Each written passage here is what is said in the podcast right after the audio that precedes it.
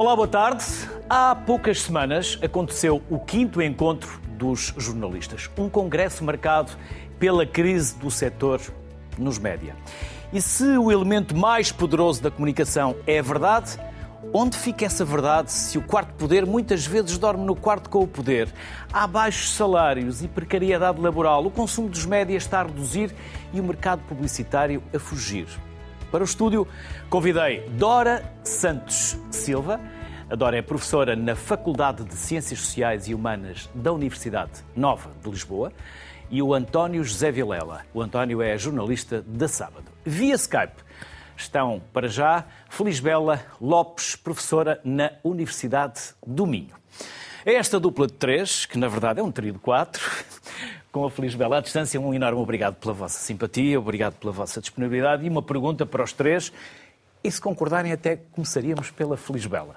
Olá, Felisbela. Felisbela, este é um problema, é uma crise que se vive nos média, é uma crise dos jornalistas ou uma crise do espaço público? É uma enorme crise, é uma das crises mais eh, profundas eh, que se vive no espaço mediático, que se vive no jornalismo e que se vive também eh, no espaço público. Obviamente que a crise que nós estamos a atravessar no jornalismo também reflete um espaço público onde as pessoas revelam bastante desinteresse relativamente uh, ao jornalismo. Mas o problema não é assim tão simples. Nós temos um jornalismo que, nos dias de hoje, está dependente de grupos sociais, que são grupos sociais com uma gestão muito periclitante e que uh, uh, introduz no campo do jornalismo uma enorme instabilidade. Do que é que nós estamos aqui a falar? Estamos a falar essencialmente de um grupo, o Grupo Global Média, cuja crise tem reflexos nos outros grupos, mas também devemos aqui acrescentar que os outros grupos não têm propriamente uma saúde financeira que propicie aos jornalistas um trabalho de qualidade. Por isso, é, é, é, esta crise é transversal a diferentes grupos e é uma crise que se vive com muita intensidade em todas as redações que desenvolvem jornalismo. Uhum. Dora, e a Academia, e não só, também olha para este problema da mesma forma que a Feliz Bela o expressou? Claro.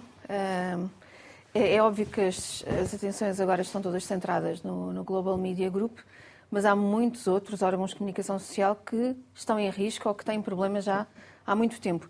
E é um problema. Não e títulos que já desapareceram. Claro, claro. Correto. O Mércio do Porto e o 1 de Janeiro, claro saudosos. Mas fala-se muito do problema de financiamento eu diria mais que é um problema que abarca outras vertentes, ou seja, nós não podemos pensar o financiamento sem pensar na componente editorial, sem pensar no envolvimento dos públicos. E, portanto, uh, não é tipo um milhão de dólares que vai salvar, como é a pergunta do milhão de dólares, não é uma resposta de um milhão de dólares que vai salvar agora o jornalismo, porque temos de olhar para muitas outras coisas. Uh, a Felisbela uh, aflorou agora uh, essa questão. Nós hoje há uns tempos falava-se muito nos mass media, não é? Média de comunicação, uh, meios de comunicação de massa. Agora nós podemos falar naquilo que chamamos os mass media. Mass media, ou seja, está tudo uma grande misturada, não é? Porque a verdade é que, não para nós, porque nós vivemos o jornalismo e estamos dentro do jornalismo, estamos dentro da bolha do jornalismo, mas para as pessoas, o cidadão comum que está lá fora, uh, ele não consegue discernir o que é jornalismo de qualidade, o que é que deve pagar e o que não deve pagar, o que é que é informação fidedigna e, portanto, é tudo, na verdade, uma grande, diria eu, misturada e que é preciso uh, olhar sobre várias vertentes. Hum. António, para alguns patrões, talvez o ideal era que os seus órgãos de comunicação social não tivessem jornalistas. Infelizmente, eles ainda continuam a ser necessários, ou felizmente, para o bem comum. E este congresso, não sei se foste ao congresso ou se acompanhaste, foi um congresso para discutir. Eh, saíram dali também soluções, propostas alternativas para esta crise que o jornalismo está a viver, o jornalismo e os média? Eu acho que do Congresso, deste quinto Congresso de Jornalistas, saiu uma ideia generalizada que os órgãos de informação estão todos à beira do, do precipício. Está tudo destruído, paga-se em todo o lado maus ordenados, em todo o lado os estagiários são explorados, em todo o lado os critérios editoriais são adulterados em função da publicidade e por aí fora. E eu não tenho propriamente essa imagem, ao contrário do que, do que acontece com muita gente. Eu acho que os órgãos de informação, tradicionalmente, ou seja, eh, a comunicação social deixou de ser um bom negócio há muitos anos. Não é de agora, mas é há 20, 30 anos que deixou de ser um bom negócio. E nós temos em todos os países cemitérios de jornais, de rádios, em todo o lado. Há jornais que desaparecem, há jornais que aparecem, há rádios que desaparecem e que voltam a aparecer outras e por aí fora. O que eu consigo ver neste momento é grupos de comunicação social, grandes grupos de comunicação social com problemas financeiros, que não têm agora. Se nós olharmos para as contas dos grandes grupos de comunicação social dos últimos 10, 15 anos, nós vemos a debilidade dessas contas. Mas vejo também estes órgãos de informação, quando nós começamos a pensar que há órgãos de informação que desaparecem e que é uma tristeza e que o pluralismo desaparece e por aí fora, nós também nos devemos questionar que um conjunto de órgãos de informação que neste momento estão num estado de debilidade tão grande, o que é que esses órgãos de informação fizeram nos últimos 10 anos em termos de jornalismo?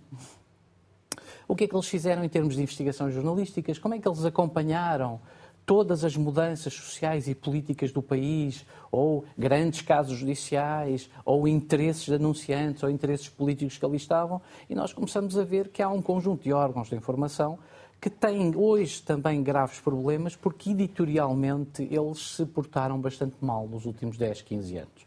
Ou seja, não, eh, eh, não conseguiram responder muitas vezes àquilo que é um anseio das pessoas, que é fazer jornalismo é que para se ter um órgão de informação é preciso fazer jornalismo, é preciso que se, eh, se hum, produzam conteúdos jornalísticos que afrontem interesses económicos, interesses políticos e por aí fora. E há realmente um conjunto de órgãos de informação e um conjunto de jornalistas que não o fizeram nos últimos anos. Eu tenho uma visão muito. Hum, muito, um pouco diferente de tudo isto. Eu acho que o consumo de jornalismo, ao contrário do que toda a gente diz, é gigantesco hoje pela sociedade. Nós basta ver o que é que está, como é que os sites, a audiência dos sites, a audiência uh, também das televisões e dos canais privados. Nasceu um canal privado de informação, pronto, é um canal jornalista que tem informação preponderante e que tem muita gente a vê-lo.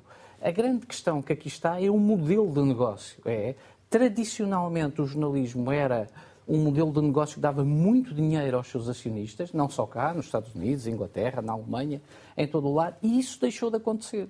A partir do momento em que isso deixou de acontecer, eh, nós temos que reestruturar a, a, a, forma, não tanto a forma como se faz o jornalismo, mas a forma como as empresas jornalísticas estão montadas. Acho que esse é que é o grande problema.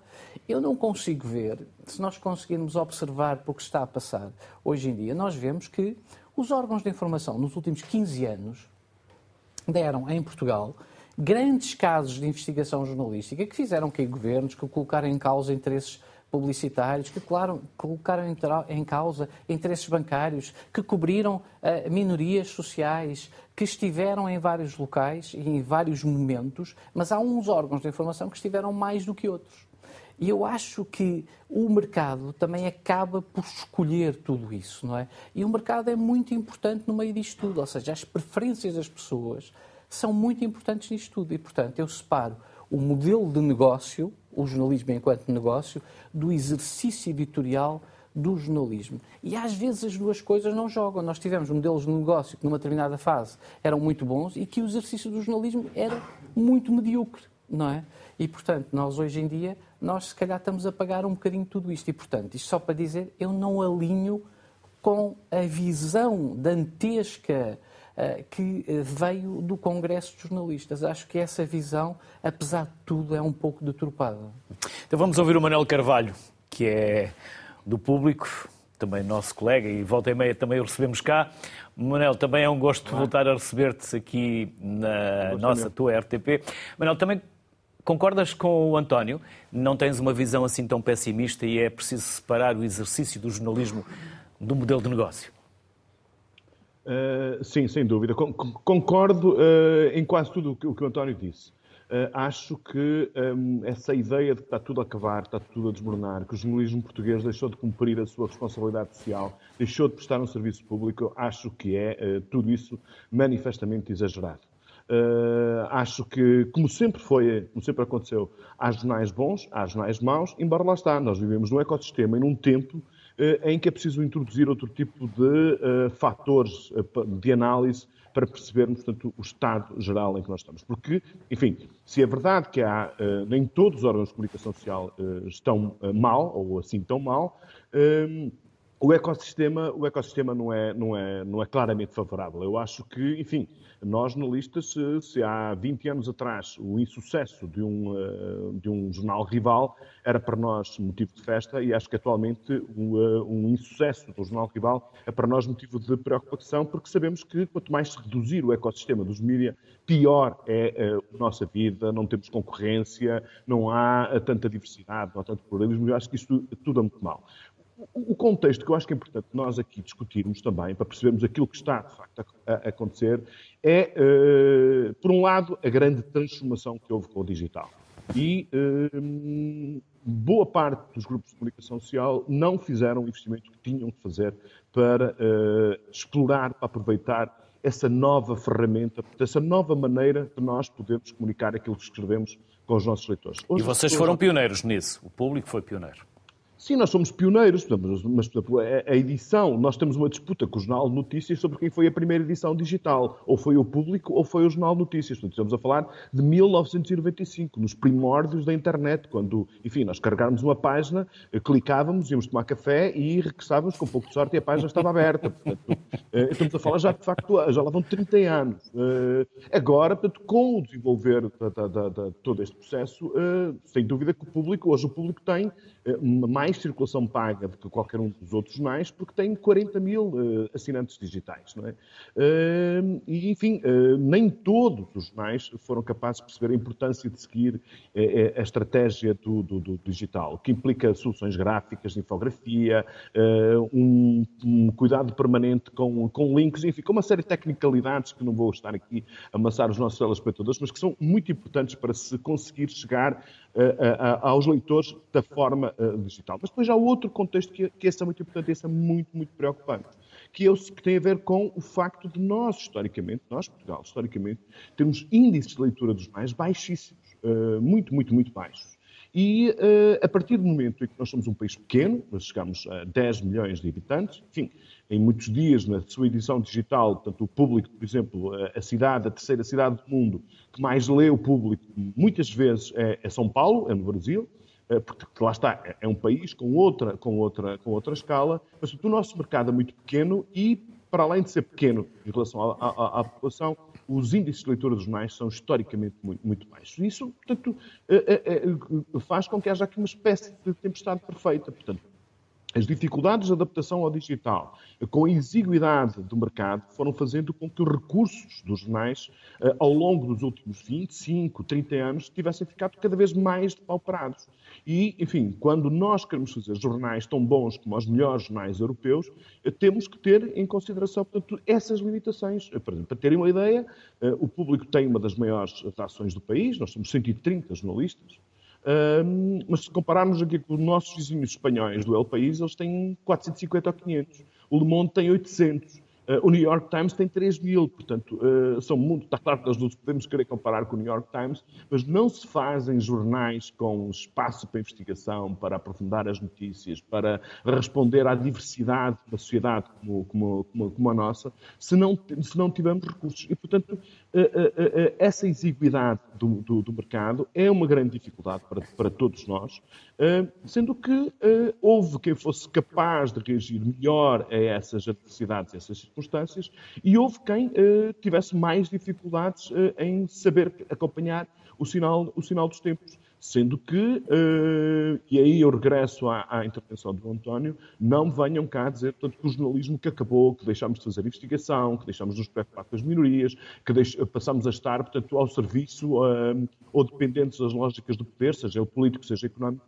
Isso não é verdade. Não é verdade. Portanto, todos os dias os jornalistas portugueses provam a sua independência, o seu apego ao serviço público, ao interesse público, publicam matérias incómodas e fundamentais para o equilíbrio de poderes e, portanto, fazem-no apesar da, condição, da conjuntura muito difícil que todos nós estamos a viver. Feliz Bela e Dora, começo pela Feliz Bela. Vocês que nos acompanham de fora, mas com muita proximidade e por vezes também por dentro, também acham que há aqui uma responsabilidade tripartida entre os patrões e o seu modelo de negócio, se os jornalistas se adaptaram ou não e o mercado que é exíguo? Feliz Bela.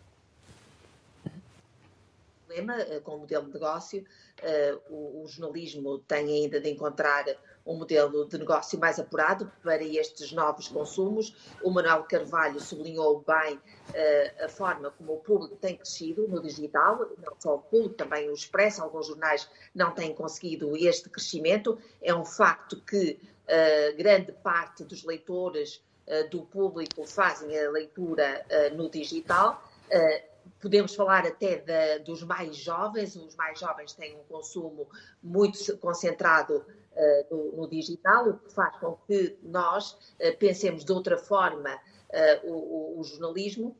Agora, parece-me, portanto, isto relativamente ao modelo de negócio, o Manuel Carvalho também tem razão quando diz que os jornalistas estão disponíveis para fazer jornalismo e têm dado provas de que conseguem fazer o jornalismo uh, com grande uh, qualidade, mas também devo aqui dizer que uh, a agenda jornalística não está assim tão diversificada. Se nós atendermos ao país que somos, ao pequeno país que somos, nós encontramos eh, zonas eh, do país onde o jornalismo não tem, de facto, esse trabalho de mediador, de mediatização.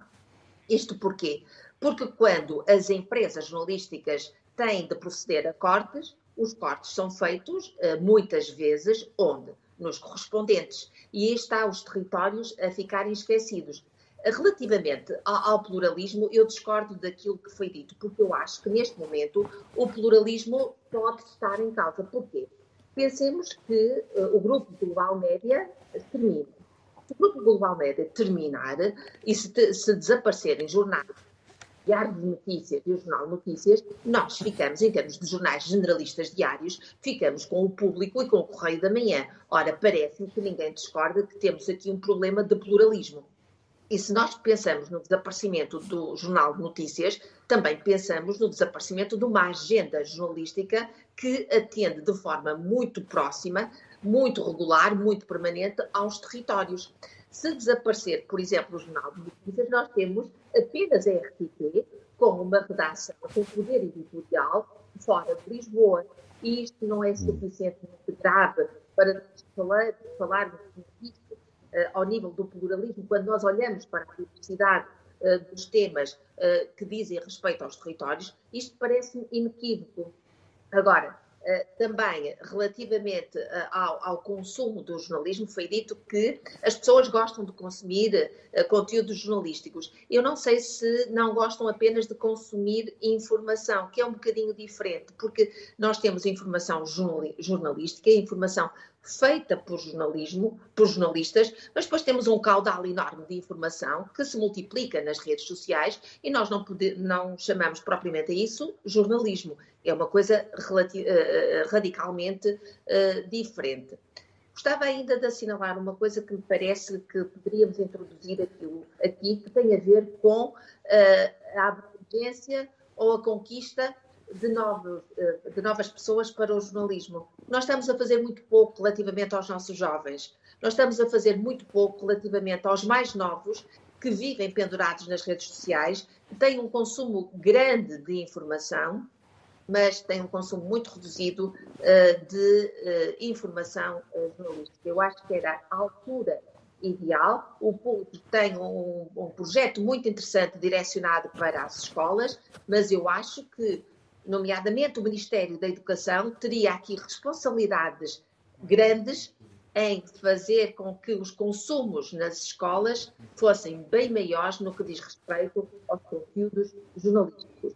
Atualmente, nós temos muito pouco pela cidadania das nossas crianças, das crianças que estão na escola. E que bom seria se, por exemplo, pensássemos de uma forma séria uh, os, uh, as assinaturas uh, de, de, jornais nas escolas. Eu acho que este momento era um momento muito importante para repensarmos o modo como a literacia nas escolas está a ser feita, porque se os jovens não consumirem conteúdos jornalísticos, se não tiverem acesso a estes conteúdos jornalísticos, se calhar nós estamos a fazer muito pouco pela tal cidadania que gostamos de apregoar. Dora, há pouco vi um dedo levantado. Peço desculpa só por não ter dado logo a palavra, mas para poder circular aqui as intervenções. Se quiser puxar atrás. Luís, eu vou buscar algumas ideias que, que o António, o Manuel e a Felisbela trouxeram para aqui. Uh, eu concordo com tudo o que o Manuel Carvalho uh, disse, uh, mas, e pegando numa ideia que o António trouxe há pouco, o António disse que uh, há muito tempo que o jornalismo não é um bom negócio. E eu penso, se calhar não deveria ser. Não é? Ou seja, nós não deveríamos pensar no jornalismo enquanto produto para vender para obter um lucro. Uh, Mas temos... quem investe nos média está mais preocupado em notícias ou em lucro? Em lucro. Mas daí é que temos de reestruturar, se calhar, todo o, o ecossistema mediático.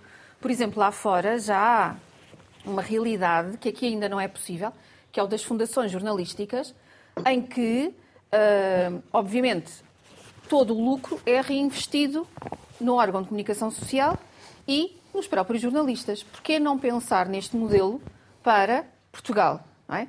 uh, porque não, uh, há aqui um desfazamento entre o que o jornalismo deve ser, o serviço público, tal como a educação, tal como o acesso à saúde, não é? O acesso ao, jornal, ao jornalismo também deveria ser pensada em termos de garantia e democratização, mas depois temos grupos que detêm os órgãos de comunicação social e que pensam muito menos neste aspecto, só pensam no lucro. Portanto, se calhar temos de olhar para o modelo de financiamento. Por outro lado, um, Emanuel Carvalho disse que uma coisa era o financiamento, outra coisa era o editorial. Sim, mas, mas eu não estou a ver alguém a pagar pelo público, como eu, se o público só desse notícias da Lusa as pessoas só estão dispostas a pagar por algum órgão de comunicação social se a vertente editorial satisfizer as necessidades delas. Portanto, há aqui uma relação totalmente simbiótica entre financiamento e editorial. Um, e isso, por exemplo, foi, foi visível no Guardian. O Guardian, há uns 10 anos, mudou completamente o seu posicionamento editorial, disse agora nós vamos ser, praticar o jornalismo aberto, Vamos trazer os leitores, e não os anunciantes, vamos trazer os leitores para a redação, vamos fazer jornalismo participativo. E isso depois teve uma aplicação consistente no financiamento, e a verdade é que o Guardian de agora não é nada do que era o Guardian de há 10 anos. Portanto, nós temos que pensar tudo isto de uma forma uh, convergente. Uh, falando que a, Anabela, uh, a Feliz Bela trouxe, os jovens. os jovens um, os jovens vivem numa bolha, tal como nós vivemos na nossa bolha, não é? Uh, e, portanto, é muito difícil, às vezes, sairmos da nossa, da nossa bolha. Eu e a Felisbela temos alguma uh, facilidade porque falamos com os jovens todos os dias. E eu, há uns, há uns meses, fiz com um, um órgão de comunicação local uh, a mensagem de Lisboa, fizemos um projeto de jornalismo comunitário em que perguntámos aos jovens como é que eles viam o jornalismo. E quando falo de jovens, não é o, o estereótipo de jovem excluído, que só tem o 12 ano. Não, são jovens que estavam, por exemplo, a tirar o doutoramento. São jovens que estavam totalmente inseridos na vida ativa. Um, e eles disseram coisas como: Ah, o jornalismo é muito desatualizado. Que é totalmente. é quase um paradoxo, não é? Ou o jornalismo, um, o jornalismo fala da minha terra. Um, coisas que não a representam, como crime, e a minha terra tem muito mais coisas para contar. Ou seja, os jovens, que são pessoas muito inteligentes okay, e que absorvem informação de, todas, de todos os canais, nomeadamente redes sociais ou dos seus influenciadores locais das suas comunidades, sabem que o jornalismo, principalmente o local, não estou a falar dos órgãos generalistas, o jornalismo local não está a conseguir fazer a representação mediática das, das suas comunidades. Coisa que os jovens conseguem obter através de páginas de Facebook, páginas de Instagram, páginas dos seus artistas que acompanham. E daí eles sentirem que às vezes o jornalismo está desatualizado. Eu até compreendo. Portanto, a nível local, há um desafio muito maior para uh, ultrapassar do que propriamente no jornalismo, eu diria, generalista. Por outro lado, também temos, e eu tenho uma visão muito otimista, eu não acho que o jornalismo tenha acabado ou que está tudo mal. Um, penso sim que devemos, primeiro, dar mais condições aos jornalistas.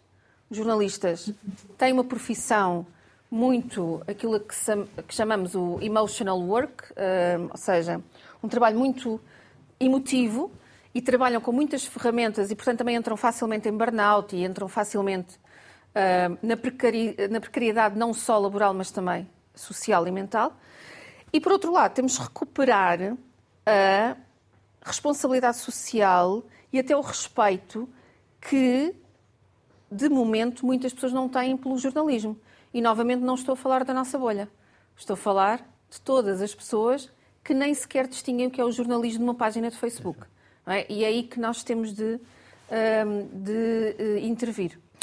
António, com o que a Dora acabou de dizer, eu fiquei a pensar se devemos atualizar os nossos critérios de valor notícia. Se este jornalismo que nós fazemos uhum. é aquele que também estes mais jovens pretendem, ou se, e aqui entramos numa discussão dura dentro do jornalismo, que tipo de jornalismo é que devemos fazer, se ele deve ser mais light, deve ser mais, uh, mais hard news, ou se devemos entrar ali mais na mistura do, do entretenimento e da informação.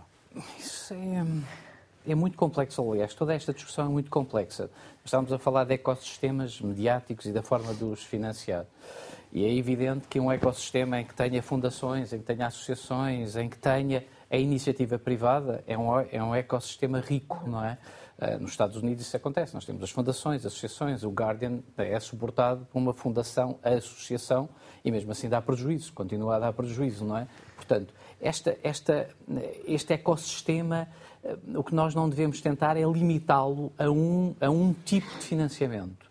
Ou seja, nós hoje em dia temos alguns mecenas em Portugal, mas muito poucos. Temos uma sociedade civil muito fraca, é? ou seja, é tradicional desde, desde antes do 25 de Abril e continua a ser assim. Nós temos grandes fundações em Portugal e as grandes fundações não se metem no jornalismo, eu acho que é por, pura e simplesmente por medo. Tivemos agora a Gulbenkian a dar umas bolsas para se fazer alguns trabalhos e mesmo assim alguns dos trabalhos não foram feitos, ou seja, os jornalistas, alguns destes jornalistas ficaram com o dinheiro e não, não conseguiram produzir os trabalhos e por aí fora.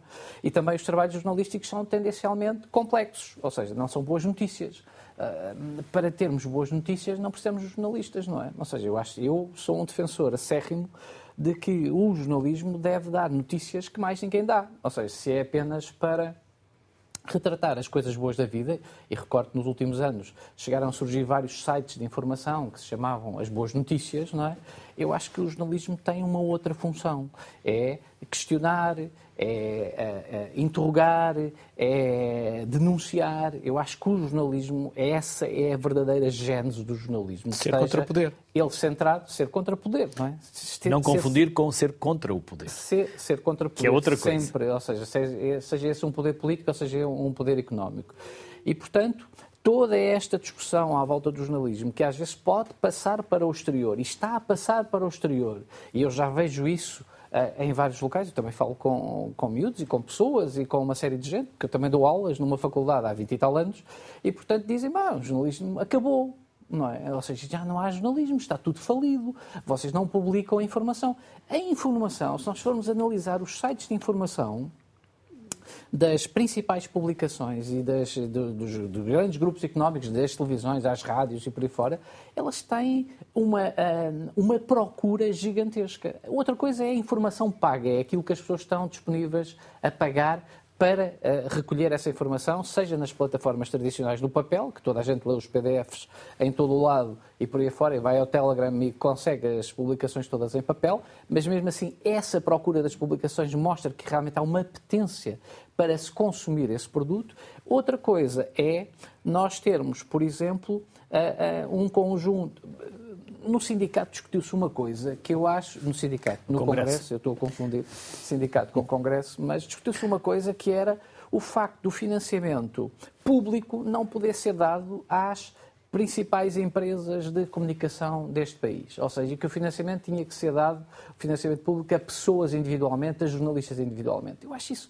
uma perfeita loucura. Ou seja, é evidente que individualmente pequenos grupos podem se candidatar a um possível financiamento público que eu não defendo que seja direto, mas que seja indireto, sempre indireto, mas estar a limitar quase como se uh, os grandes grupos de comunicação social, seja a Global, seja a Mídia Capital, seja a antiga Cofina, seja a empresa, serem uma espécie de seres do mal, diabolizantes, não é? Porque estão sujeitos a interesses publicitários. Não.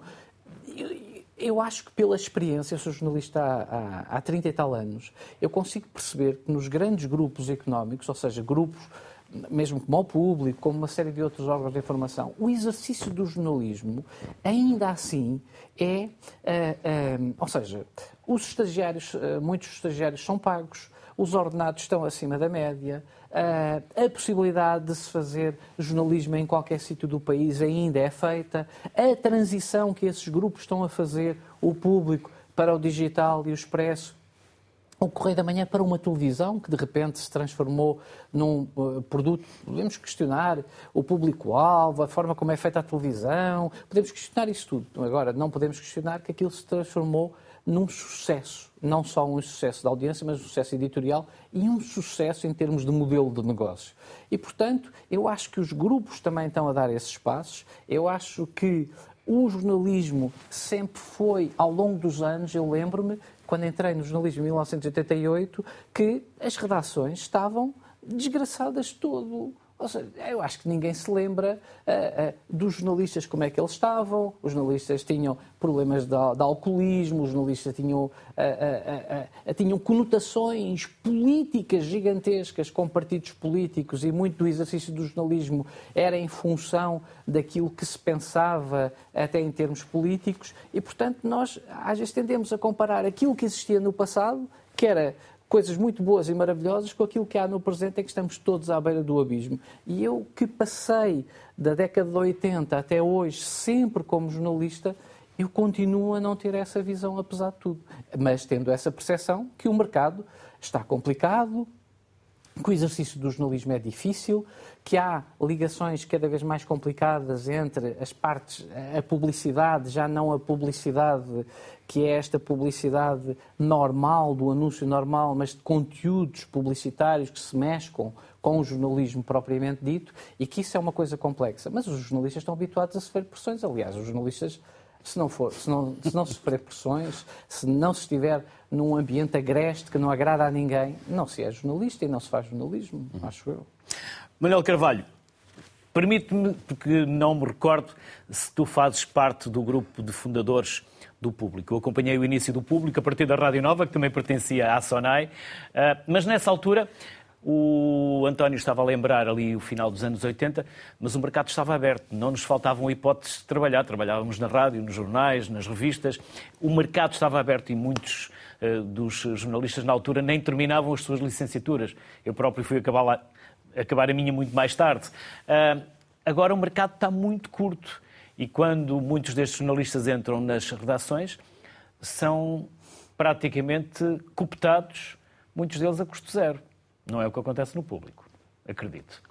Não, não, não, não. Excetuando, portanto, nos estágios curriculares, e mesmo aí nos estágios curriculares há um pequeno subsídio para transporte, enfim, uma coisa mais simbólica do que, do, do que real. Uh, sim, mas eu, eu, faço, eu faço parte daquele chamado grupo dos estagiários, portanto, houve uma, um processo de seleção uh, em todo o país de jovens candidatos a jornalistas, com menos de 25 anos. Eu faço parte dessa, dessa geração e comecei em novembro de 89, ou seja, muito antes, ainda trabalhei muito para aquilo que se chamava, aliás, que o Independente se chamava na altura o boneco, que a gente estava de facto a trabalhar para o boneco, porque o jornal não saía, mas uh, uh, uh, acabou por sair em março de 1900, 1990.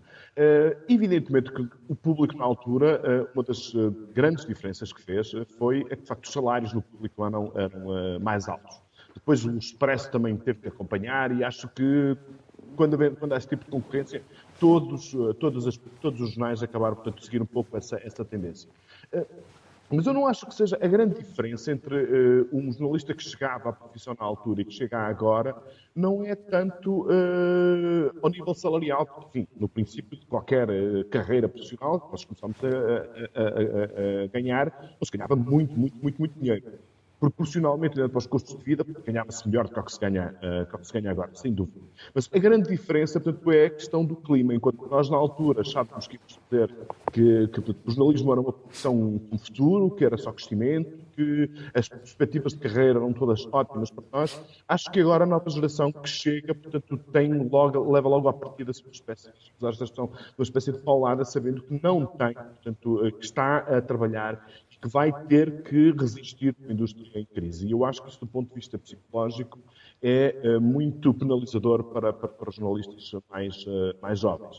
Uh, mas há outros contextos, né, que viver no Porto ou em Lisboa em 1990 não tem nada a ver com querer viver no Porto ou em Lisboa atualmente. É tudo muito mais difícil, também agrava, portanto, a, a, as necessidades e as dificuldades desses, desses, desses, jovens. Depois, a grande diferença, no entanto, não era por aí, era que eh, nós termos uma edição impressa uma vez eh, por dia, é?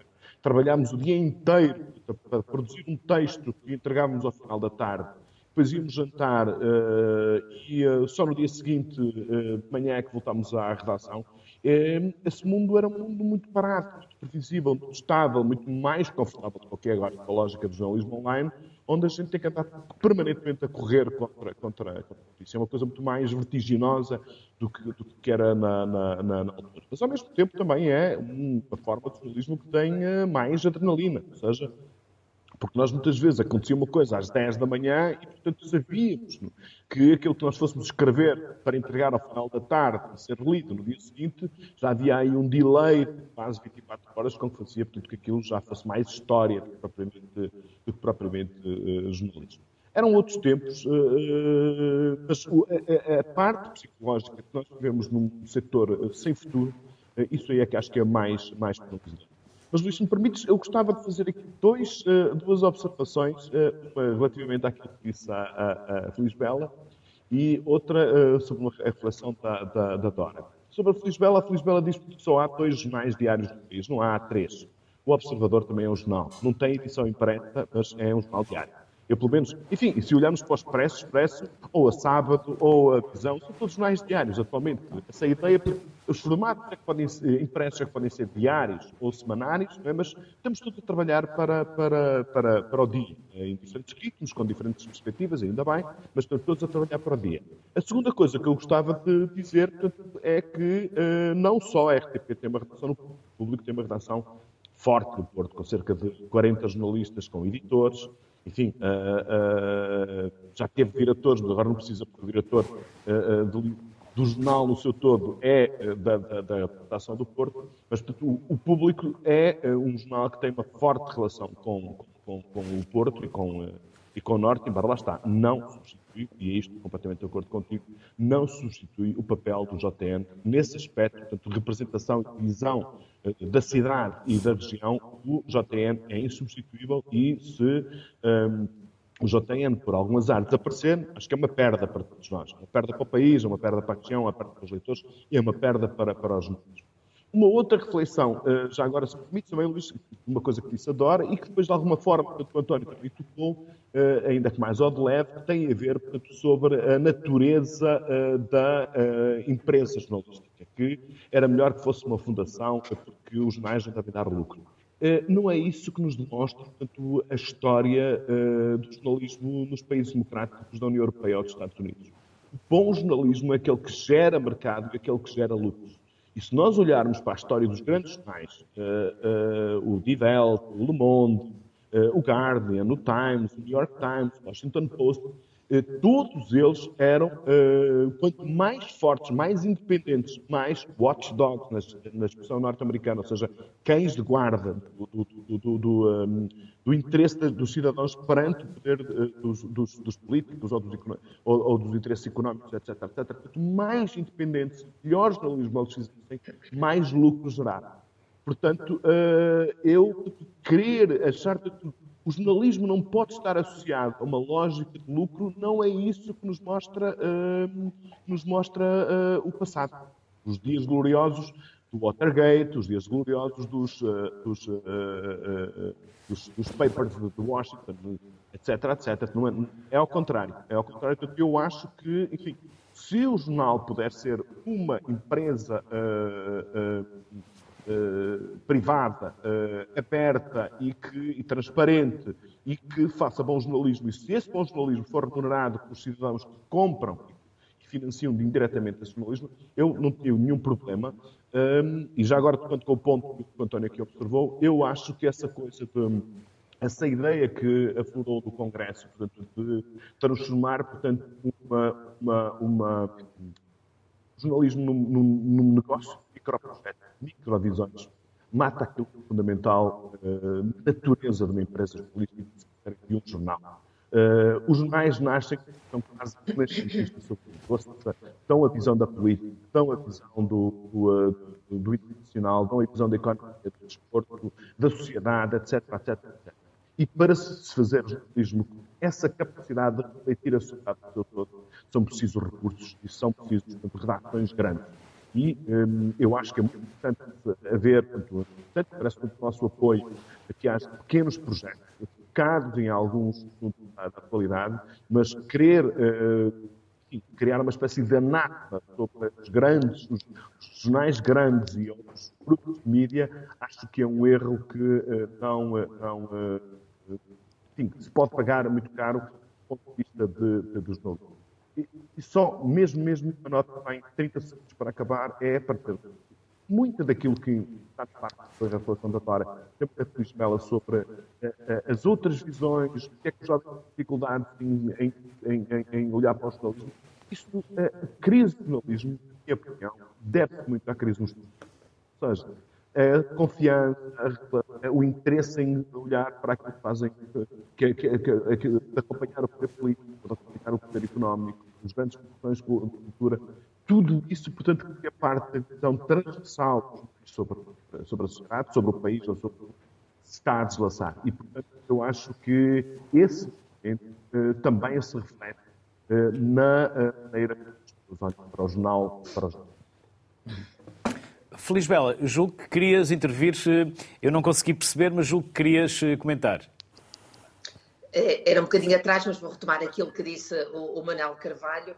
Tem razão, eh, a, redação do público eh, a norte é forte eu conheço por dentro porque eu comecei uh, o meu trabalho em jornalismo exatamente a trabalhar no público. Trabalhei há alguns anos no público, a Norte, e conheço bem a qualidade uh, dos jornalistas uh, que trabalham na redação a partir do Porto, mas eu vou insistir, porque em termos de, de jornais impressos, se retirarmos o Jornal de Notícias e o Diário de Notícias, ficamos com o, com o público, o Rei da Manhã. E é bom que as pessoas tenham essa noção.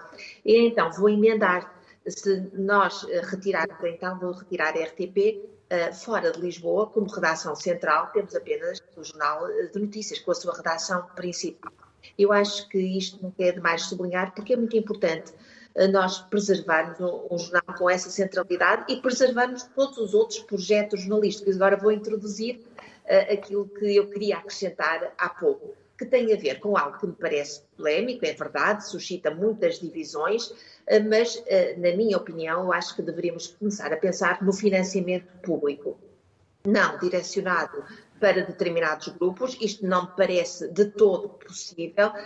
Também concordo com aquilo que disse o António, direcionado para alguns projetos ou para alguns jornalistas também poderá suscitar algumas reservas, mas nós poderíamos pensar em experiências que têm sido positivas, como as experiências de França, da Suécia, da Áustria, são, são experiências direcionadas para a imprensa, são apoios muito, muito substanciais, o que quer dizer que dão alguma, algumas âncoras, alguma sustentabilidade a algo que aqui e ali tem uma fragilidade enorme. E nós temos aqui de explicar às pessoas que uh, uh, as marcas jornalismo ligadas à imprensa têm uma, um enorme poder de agendamento.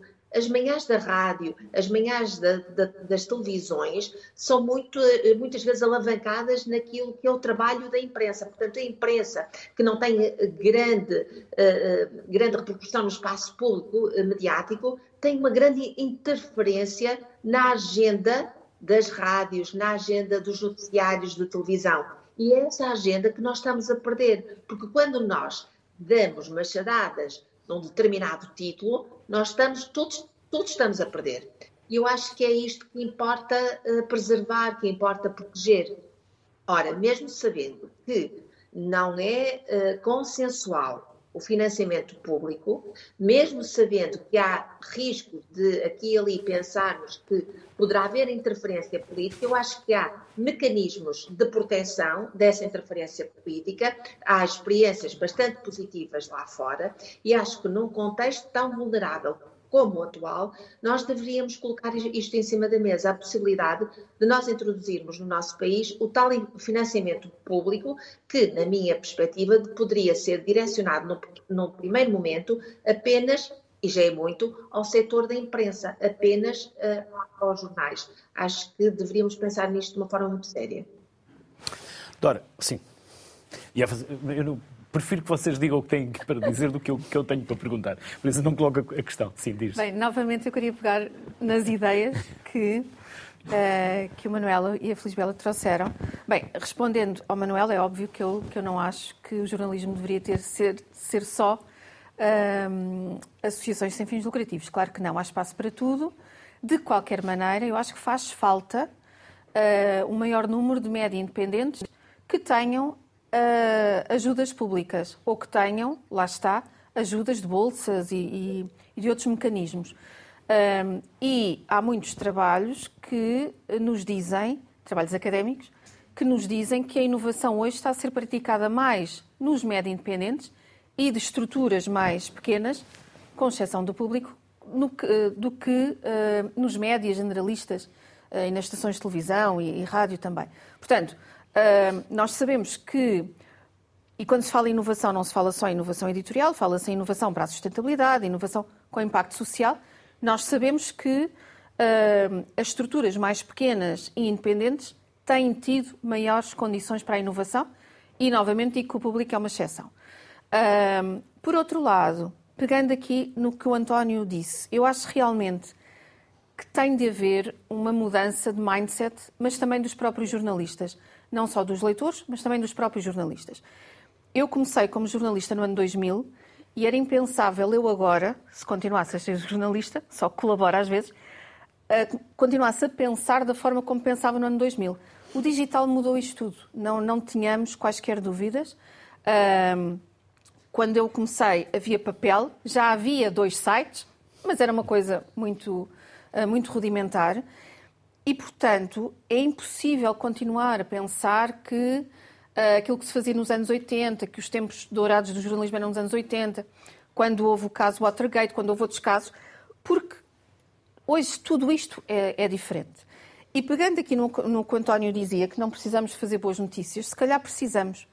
Uh, porque também estudos nos dizem que as pessoas evitam muito notícias e estão cansadas de notícias, porque, na verdade, a estratégia editorial e os valores de notícia privilegiam as más notícias, não é? Um, e nós não precisamos Sabemos estar... que entre o trigo e o joio, o jornalista deita fora o trigo e escolhe claro. o joio. É isso que é notícia, não é? Mas nós não precisamos, por exemplo, de estar a ouvir durante um dia inteiro uma monotematização da guerra na Ucrânia, quando sabemos que as pessoas precisam de artigos aprofundados que expliquem. Então, porquê é que a guerra da Ucrânia existe?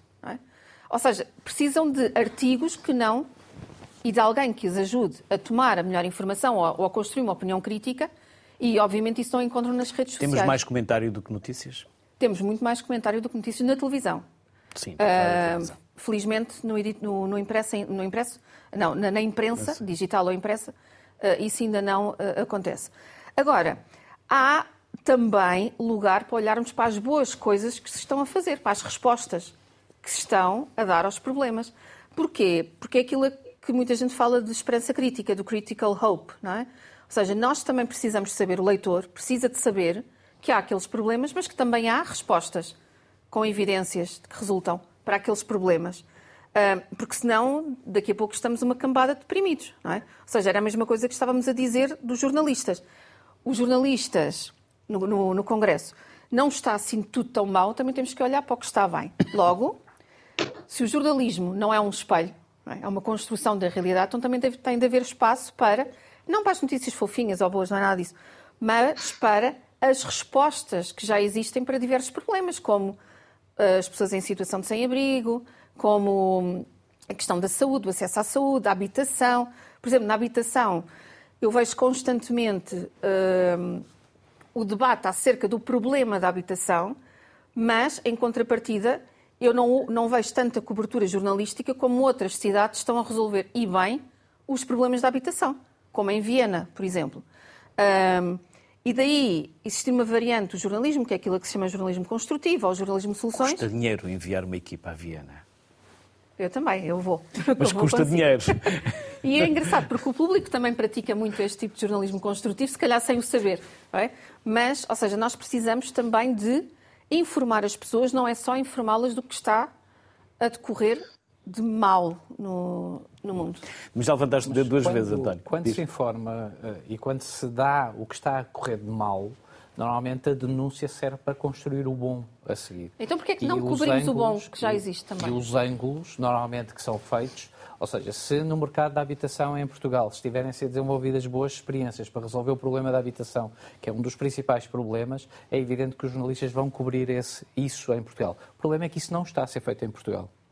E como não está a ser feito em Portugal, o que nós temos neste momento é um conjunto de notícias sobre o mercado da habitação, os problemas todos que estão, estão na origem do mercado da habitação. Quando falava das boas notícias, são as notícias meiguinhas. São aquelas coisas cor-de-rosa e bonitinhas, o lado bom da vida, os coaches, o não sei quantos, esse género de coisas. Ou seja, hoje em dia há uma saturação. Eu também percebo isso do conjunto de pessoas que, pura e simplesmente, não leem notícias, uh, uh, desligam uh, as televisões porque estão saturadas de coisas negativas da vida, não é? Mas isso é António, eu já dou um por mim de manhã não ligar a televisão e há, chegar a casa e não um ligar problema, também a televisão. O efeito de repetição das televisões é gigantesco, mas quando estamos a falar da guerra a da saturação. Ucrânia, nós temos diferentes uh, ângulos sobre a guerra da Ucrânia. Nós temos a notícia pura e dura do bombardeamento, do ataque, do morto, não sei o que, não sei o que mais, das grandes reportagens da Sky, da CNN, de quem quer que seja, dos enviados especiais, das publicações que lá estão, e temos também o debate não é, sobre as situações, ou seja, tudo aquilo uh, que se está a passar no meio disso tudo o efeito. Mas há mais mundo a acontecer. Hã? Há mais mundo a acontecer. Há mais mundo a acontecer. e as televisões criaram, ou uma parte delas, uma agenda monotemática e parece que nada mais acontece. Mas essa agenda monotemática muitas vezes é explicada e, pela audiência. E há uma ansiedade que se lança sobre os públicos. Sim, é verdade. Sobre, mas é sobre quem está pela audiência. Ou seja, nós todos sabemos que quando uma televisão está a dar um assunto durante horas intermináveis, quer dizer que tem audiência. E, portanto, isso é, é, inevitável. Ou seja, nós não estamos a dar um conjunto de peças que não estão a ser vistas. Ou seja, as televisões, muitas vezes, eu sei isso por experiência própria, ou seja, a sábado tem três programas numa televisão. Ou seja, essa transição e essa inovação que está a ser feita pelos pequenos grupos de jornalistas, de pequenas publicações, que estão a arranjar maneiras de contar histórias de uma forma diferenciada, os, jornalistas, muitos jornalistas hoje em dia são multiplataforma e, por exemplo, a sábado transitou para uma televisão com três programas de televisão neste momento, além de ter, por exemplo, edições diárias. Como dizia o Manuel Carvalho, nós hoje em dia somos todos diários. Ou seja, esta ilusão de que se há três jornais em papel e se ficam dois é uma chatice, é realmente uma chatice por uma questão quase emocional. Mas agora nós temos que ver é o que é que representam hoje um conjunto de publicações em papel que não tem ninguém que as compre, que não tem ninguém que as lê. E, portanto, nós temos que questionar... Então quem as paga? É, é porquê que existem essas publicações. E quem as está a pagar? Ou seja, se essas publicações não dão dinheiro, não, serve, não têm audiência do outro Dão lado. Dão poder, António? Porquê que as pagam? Não é? Dão poder? Servem de arma de arremesso Alguma coisa para elas têm que ter por trás. obscuros? Tem que ter por trás influência, tem que ter por trás uma necessidade qualquer, até de vaidade das próprias pessoas, dos próprios eh, titulares desses órgãos de informação.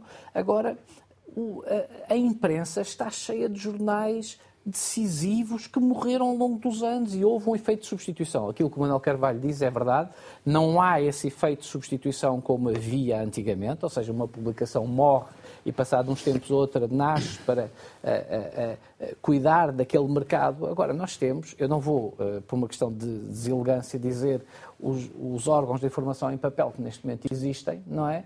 E que a maior parte deles eles não existem. Eles só existem porque eh, alguém os insiste em imprimir, porque os jornais não vendem. O Diário de Notícias, nós esquecemos-nos, vou citar agora, vou falar do Diário de Notícias, pronto. O Diário de Notícias, eh, já não existiu em papel durante um tempo, não é? Ou seja, foi para o digital, depois existia, acho que era ao sábado, Existia ao depois sábado, passava a sair ao sábado, porque se queria transformar num semanário, e depois voltou outra vez. A, a, a Newsweek deixou de existir em, em, em, papel, foi para o digital e depois voltou para o papel outra vez. Esta errância, esta maneira como, como neste momento estão a ser geridos também os órgãos de informação, pagam-se caro. Agora, de que é que me serve a mim ter jornais em papel que, cujo produto noticioso é medíocre, não tem audiência e não tem ninguém que os compre neste momento. Essa é uma questão que nós também nos temos que colocar. Para que é que aquilo existe, não é? E nós temos vários semanários, nós temos vários diários, ou pelo menos um ou dois diários neste momento, ou um diário que às vezes é semanário, outras vezes é diário, ninguém se percebe, às vezes com edições monotemáticas que ninguém lê aquilo, aquilo não serve para nada, em que uh, as vendas do produto em papel se calhar chegam, e eu tenho as vendas, nós todos temos as vendas que nos chegam, chegam aos 900 exemplares, 500 exemplares, 600 exemplares, órgãos de informação nacionais, aquilo que aqui está neste momento, eu acho que também é uma parte emocional da nossa parte, dizer assim, o Diário de Notícias tem cento e tal anos. Era ótimo que fosse preservado. Eu também gostava que o Diário de Notícias fosse preservado. Agora, se o Diário de Notícias não tem audiência, não tem a, a, a, ninguém que o queira comprar, se o produto é medíocre que ali está, por que ele deve existir? Não é? Uh, por uma questão. É muitas vezes nós, jornalistas, temos tendência, também nós, a fazer produtos para o nosso próprio umbigo. Ou seja, são os produtos que nos agradam enquanto nós trabalhamos para uma audiência. Aquilo que se diz que os órgãos de informação uh, uh, privados, fortes em termos privados, realmente são mais independentes, são muito independentes e, sobretudo, com estruturas grandes que têm realmente poder de chegar até um determinado público e produzir um determinado impacto é muito importante. Ou seja, todos os grandes órgãos de informação, apesar de haver neste momento um conjunto de projetos internacionais colaborativos, de jornalistas, que não nos podemos esquecer, também junto a órgãos de informação grandes, não é? Esses projetos colaborativos internacionais, nós temos o Le Monde, temos o El País, temos o Expresso, temos a CNN, temos uma série de órgãos, o New York Times, o Washington Post, uma série deles, que ali estão metidos no meio daquilo tudo. O que eu acho é, é que, apesar disto tudo, a ligação emocional a um produto não pode ser condição que se diga agora vamos meter o setor público a financiar este produto para existir, Sim. porque nós temos uma ligação emocional ao produto. Eu acho que isso não chega. Manuel, qual é a percentagem, se me permites, que vocês têm entre assinatura e tiragem em papel? Uh, da assinatura, tiragem em papel é uh, as, na circulação total do, do, público atualmente 20% é papel. Uhum. Portanto, uh, são à volta de 11 mil, 12 mil exemplares. Não tenho os números muito, muito atualizados, peço desculpa, não tinha preparado para essa pergunta, mas há de andar à volta de, de, de, de, de 11, 12 mil de papel e depois 41, 42 de, de assinantes. Por isso o futuro é. será digital, cada vez mais digital e papel cada vez mais nicho. Sem dúvida, sem dúvida, não tenho dúvidas absolutamente nenhumas. Não há outro futuro que não seja que não seja digital. Isso não é, já não é sequer, portanto, uma previsão, eh, é a realidade. Uma constatação. É uma constatação daquilo que nós estamos. Agora, eh, se me permite, João Luís, só para dar também uma, aqui um, um, um pouco do meu contributo. Num minuto, Manel, num é, minuto. É, sim, sim, num minuto. É, sobre a questão do, dos, apoios públicos. É, enfim, eu gostava de viver num mundo em que o jornalismo pudesse ser uh, financiado exclusivamente por cidadãos. Mas, portanto, infelizmente, acho que nós já não temos condições para acreditar na viabilidade desse mundo.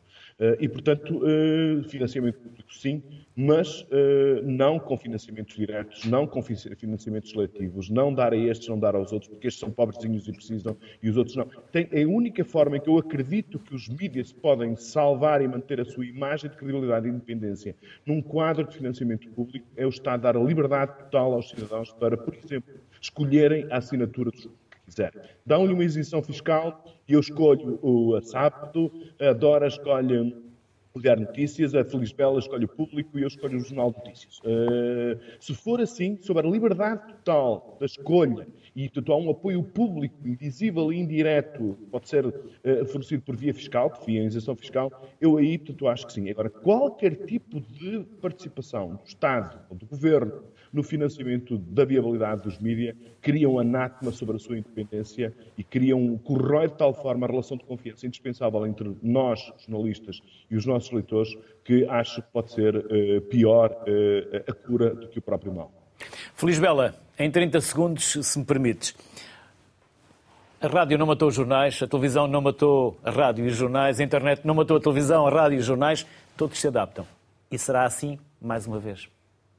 Eu quero acreditar que sim, sou, sou otimista uh, e acolho uh, também aquilo que disse o Manuel Carvalho, uh, dar aos cidadãos a possibilidade de escolher e dar benefícios, quaisquer que eles sejam, para que os, os, cidadãos tenham um consumo maior de jornalismo, eu penso que isso também seria um caminho a percorrer rapidamente. Feliz Bela, Dora, António, Manel, foi um gosto receber-vos.